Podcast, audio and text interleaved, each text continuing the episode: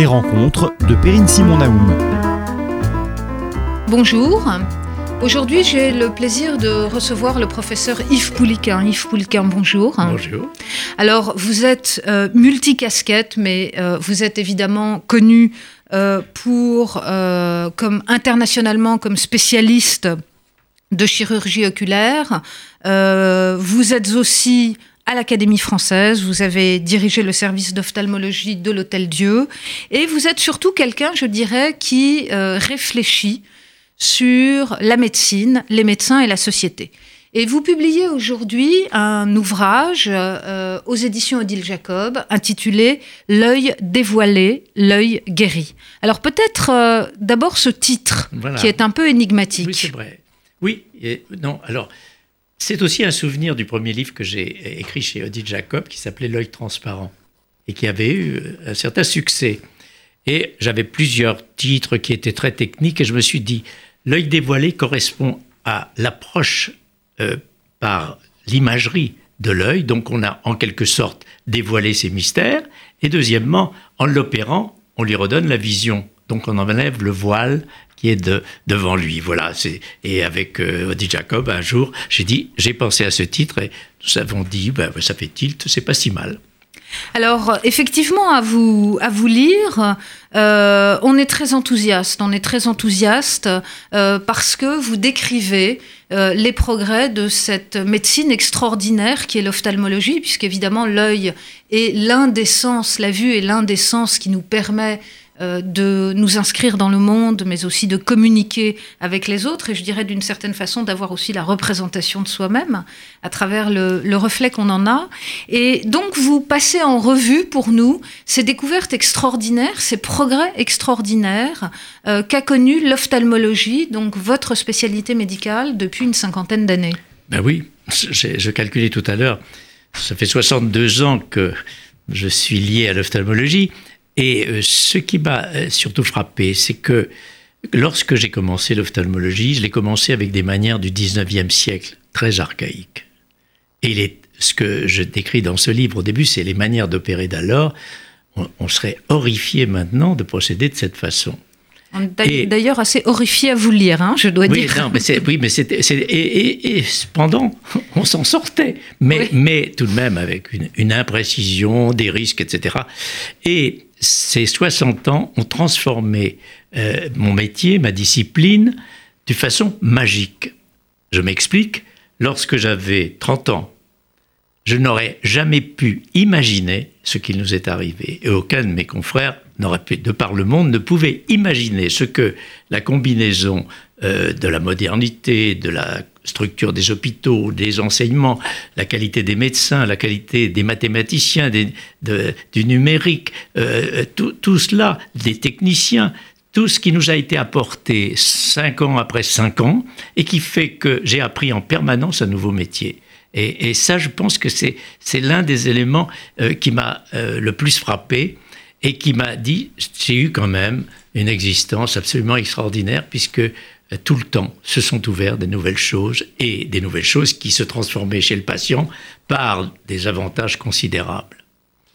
Euh, j'ai connu des patients qu'on opérait en artiste, je le précise, parce que c'est difficile, mais qu'on gardait huit jours à l'hôpital, qui avaient des complications, qui avaient des phlébites, qui avaient cassé la figure avec des grosses lunettes, et qui maintenant rentrent le matin, sortent euh, deux heures ou trois heures après, et euh, ont le lendemain ou deux jours après une excellente vision, sans avoir souffert, sans même se souvenir du nom du chirurgien.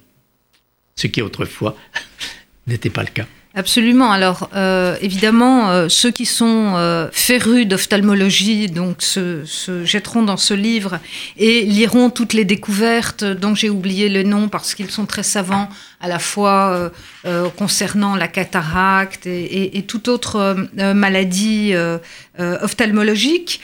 Moi, je voudrais peut-être que vous parliez ici en médecin que vous êtes, en formidable humaniste que vous êtes, euh, parce qu'on on a quand même le sentiment, d'une certaine façon, euh, d'un réenchantement de la médecine. C'est-à-dire qu'on a le sentiment qu'on est encore aujourd'hui euh, face à des possibilités de progrès extraordinaires. Dans un domaine, l'ophtalmologie, qui n'est pas un domaine purement technique, encore une fois, comme je le disais. C'est le domaine par lequel nous prenons connaissance du monde et connaissance des autres. Donc, c'est euh, absolument essentiel pour les individus que nous sommes. Tous les patients que j'ai opérés m'ont dit, vous savez, docteur, la vue pour moi, c'est essentiel. Le pour moi, exclure les autres, sans doute, mais ça faisait des millions des millions de, solitaires qui voulaient qu'on les sauve. Non, c'est vrai. Et la représentation, si vous voulez, mentale, neurologique de l'œil est considérable, puisqu'on occupe euh, presque les deux tiers du cerveau par les relations qu'on a. Euh, c'est d'ailleurs se pencher sur euh, les phénomènes de la vision, c'est quelque chose de fantastique, de fascinant. c'est vrai que tous ces bouleversements qui sont arrivés dans notre pratique ont changé tout de même d'une part, la façon d'être d'être médecin, et deuxièmement, la façon de se comporter des malades. Et ça, c'est pas la chose la plus, je dirais, euh, euh, ce qu'on attendait en quelque sorte. Pourquoi les médecins ont-ils changé? Parce que quand je voyais un malade qui était malheureux il y a 50 ans, j'avais une énorme compassion pour lui, sachant que mes capacités étaient limitées. Et lui avait une énorme confiance en moi, en se disant, je me confie à lui pour quelque chose où la providence interviendra. La technique était très pauvre, 19e siècle. Maintenant, la technique et la technologie euh, qui concerne l'ophtalmologie permet à un médecin d'être à coup sûr presque de rendre la vision. Et la compassion est moins utile puisque de toute façon, je vais lui donner la vision. Et la compassion se réduit, elle se réduit aussi d'une façon un petit peu automatique parce que si vous voyez un cabinet d'ophtalmologiste maintenant, il va passer, il va mettre son malade d'un euh, appareil à l'autre, puis il va se retourner sur son ordinateur. Et j'ai des patients qui, voyant mes assistants très brillants demeurant, euh, me disent, vous savez, vous m'avez dit qu'il était formidable, mais il m'a pas parlé beaucoup. Et ça a changé. Et euh, ça c'est en miroir, si vous voulez, chez les malades. Ça aussi quelque chose, de temps en temps, une petite déception. Ça fait du nomadisme. C'est-à-dire, on va chercher chez un autre ce qu'on n'a pas tout à fait obtenu, alors que souvent la chose est réglée, mais avec ce manque de communication. Et moi, je suis tout de même extrêmement attaché à ce contact avec le malade. Alors, probablement à cause de mon âge, et que une société nouvelle considérera que c'est peut-être pas utile. Mais, si vous voulez, les meilleurs souvenirs que j'ai, c'est d'avoir quand même pu faire des choses difficiles, risquées, avec des patients qui avaient confiance en moi, parce que nous connaissions depuis deux ans, qu'on avait parlé longtemps, etc., ensemble. Alors ça, moi, je reste attaché. Et je transfère ça même sur la formation des, médecins. Car les médecins qui sont uniquement euh, physiciens, chimistes, euh, mathématiciens, euh, manque de cet humanisme que vous aviez la gentillesse d'évoquer tout à l'heure et qui pour moi est essentiel dans une vocation. Alors, à la base de la vocation, euh, il y a tout de même ce goût de l'autre et ce goût de l'autre est souvent partagé par les littéraires. Or, les littéraires, qui peuvent être d'excellents médecins, sont souvent écartés dans les concours, dans les sélections. et là, et là, je trouve que c'est vraiment dommageable. Oui, il y a eu des médecins qui étaient des grands littéraires, Pasteur Valérie Radeau ou d'autres. Oui, euh, alors il, y a encore des gens, euh, les, mêmes, mais peut-être que le, le, terrain est moins fertile en, humaniste qu'il l'était autrefois. Alors encore, je parle en vieux monsieur, est-ce que la génération euh, réclame ce contact? Je ne sais pas. Ils exigent par contre le résultat. Et le résultat, on leur offre la plupart du temps. Alors après tout, peut-être le reste, c'est du discours inutile. Mais ça, ça, éloigne, si vous voulez, de la conception traditionnelle du médecin euh, qui, au fond, doit être avant toute chose intéressé par l'autre, être le malade lui-même. Mhm. Et ça, c'est toujours ce que j'ai appris à mes étudiants. Et vous avez en face de vous, vous, qui arrive, vous êtes malade. Vous avez la ressource, euh, du moins nous l'espérons, une ressource de, de, le, comprendre la maladie que vous avez. Et à ce moment-là, une seule question, je suis le malade, j'ai telle maladie, comment on me le dit, comment on me traite, comment on me l'annonce surtout. Hein voilà. Mmh, mmh. voilà. Alors, l'autre question qui court hein, euh, euh, le, long du livre, euh, c'est un petit peu celle-ci finalement. Comment est-ce que l'innovation vient en médecine?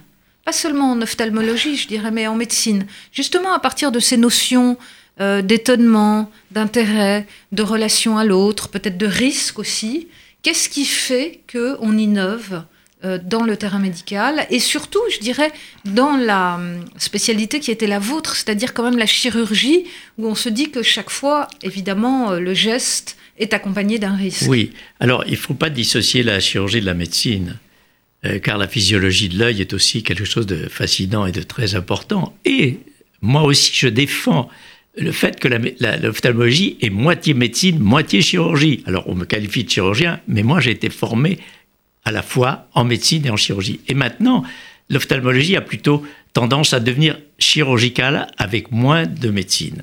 Alors vous me dites comment on a avancé? Ben, On a avancé par la connaissance, parce que moi j'ai assisté à l'ère biologique, ou euh, euh, l'ère biologique, puis l'ère de l'imagerie, microscope électronique, connaissance des, tissus, connaissance des mécanismes de, vision, etc. Et surtout, euh, ça faisait naître des, espérances. Et ces espérances, couplées entre le médecin et puis des gens qui ne sont pas médecins, mais qui sont des, les gens du laser, hein, les gens de, numérisation, le fait d'avoir informatisé complètement les choses, euh, ont créé en quelque sorte, je dirais, l'avant-propos de ce que va devenir la société et nos métiers avec l'intelligence artificielle. Car tout ce qui nous a été donné nous est tombé d'ailleurs finalement. Alors justement, on y vient euh, par euh, une question double.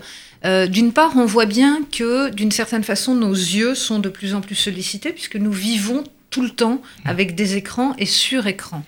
je me souviens d'une étude qui avait montré, par exemple, comment l'arrivée de l'automobile euh, je crois, ou euh, euh, avait dû changer le mode d'adaptation de l'œil à la vitesse, la manière dont on percevait le mouvement. Donc, qu'est-ce que change aujourd'hui cette cohabitation permanente avec les écrans et qu'est-ce que va nous apporter, je ne sais pas, l'aube augmenté Est-ce que l'œil est particulièrement, je dirais, sollicité oui, la vitesse, l'exemple de la vitesse est tout à fait euh, tout à fait intéressant parce que dans notre cerveau, il y a une dispersion des informations de la rétine en couleur, en mouvement, en relief, etc., en contraste. Et il est bien sûr que vis-à-vis du mouvement, nous sommes très inférieurs aux animaux. Absolument. Moi qui étais mm. cavalier toute ma vie, mon cheval, vous aussi, votre cheval, comme le mien, savait avant moi ce qui se passait parce que le mouvement l'avait perçu. Or, il a fallu effectivement, quand on a acquis la vitesse, tout à coup euh, prendre conscience. Et probablement que notre aire cérébrale euh, s'est développée dans ce sens-là. Actuellement, les problèmes les plus préoccupants sont la multiplicité des radiations et en particulier les lumières bleues qui sont par les LED, etc. Et on s'interroge sur une certaine nocivité des rayons et probablement, c'est là que vont se faire, euh, vont se décider les mesures les plus protectrices. Car on ignore tout de même ce que, ce que l'on peut apporter à la longue.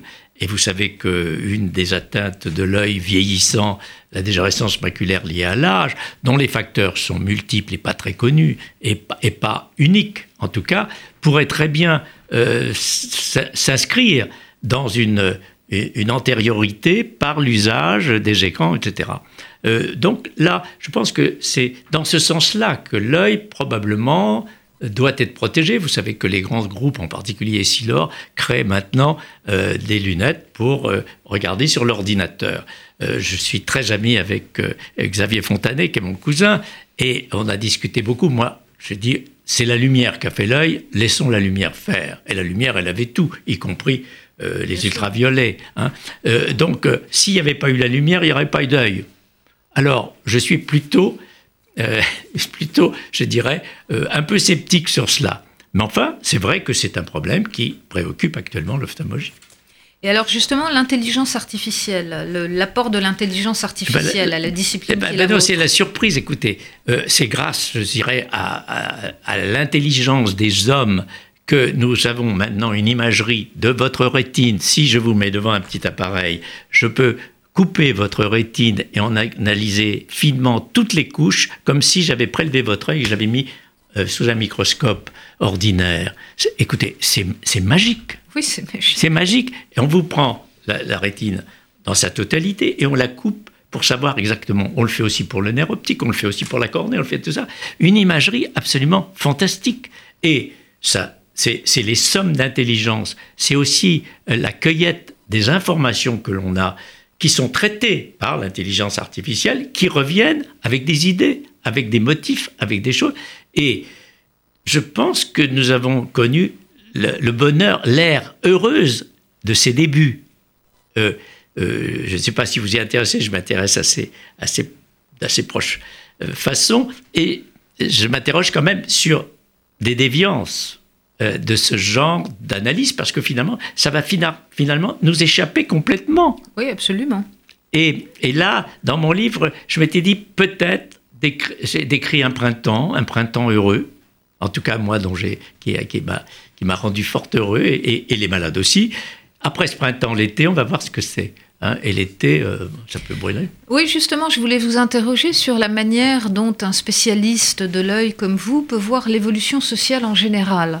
Et je pensais justement euh, au transfert de notions euh, tiré euh, de la vision sur l'analyse de la société, la transparence, ce genre de concept dont on voit qu'ils mettent en relation donc votre spécialité et finalement la marche de la société. oui, alors je pense qu'on a été des artisans. Maintenant, il va y avoir derrière nous des, grands, des banques de données considérables est traité en soi, et très rapidement, et en dehors de nous. Et je pense que les retombées euh, peuvent, créeront probablement euh, l'idée que l'on aura de la société, car la société viendra de l'expression de la société viendra de ce que fait la société, interprétée par avec une vitesse faramineuse et qui permettra de conclure rapidement que la société évolue dans tel sens ou dans tel sens. Et là, je crains que les philosophes et je crains que les médecins soient un peu, euh, je dirais, dépassés mhm. par ce système. Alors, la société, oui, c'est un vaste sujet. Moi, je suis très inquiet. La violence de la société, euh, par l'individualisme, par la, disparition, si vous voulez, de, l'esprit collectif. Euh, maintenant, chacun est maître, Chacun est roi, chacun veut, chacun a les droits, chacun le droit à la médecine. Hein? Bon, c'est très joli, le droit à la santé. Mais en même temps, chacun rencontre des limites immédiatement. Exactement, exactement. Et, là, cette juxtaposition euh, d'individus et dont actuellement on ne voit pas comment les rassembler. Alors, la religion peut être une chose, euh, un parti politique peut être une chose, mais c'est pas suffisant la, cohésion sociale, c'est autre chose. C'est de la générosité, c'est du respect de l'autre. Le respect, c'est la politesse de l'autre. Or, la politesse, le respect hmm, euh, sont peut-être un petit peu défaillants. Alors, vous qui êtes euh, en même temps académicien, euh, Yves Pouliquin, et, je dirais homme de lettres, euh, est-ce que vous travaillez en tant que médecin et comment pourrait-on concevoir de nouveau le rôle des médecins dans la société? Il y a en ce moment, alors d'abord, concernant votre discipline, un manque, je dirais, de, présence d'ophtalmologistes criants. Euh, il y a eu des enquêtes qui ont été faites et publiées récemment. Euh, mais un petit peu, comment est-ce que vous voyez l'évolution du rôle du médecin et quelle devrait être dans cette matière une politique euh, publique? ben, je, pense que beaucoup de choses vont échapper aux médecins, beaucoup d'actes techniques vont échapper aux médecins et, d'une façon tout à fait avantageuse. Euh, il faut que le médecin garde, garde l'éthique médicale, c'est-à-dire le respect de quelqu'un, euh, le souci de lui donner, lui offrir le maximum, c'est-à-dire avoir vis-à-vis des gestes qu'on va remplir par plein de, de, techniques, etc., et même d'assistants, de garder, si vous voulez, cette espèce de, de rôle d'union avec son malade et qu'il ne disparaisse pas dans des filières techniques où, où finalement l'éthique médicale disparaît. et mon, confrère valencien dit la même chose. Euh, on ne peut pas devenir un ouvrier spécialisé. Or, actuellement, les techniques sont aux mains des médecins qui deviennent des ouvriers spécialisés et qui perdent un petit peu cette, éthique, enfin, ce rapport avec le malade que moi je trouve essentiel.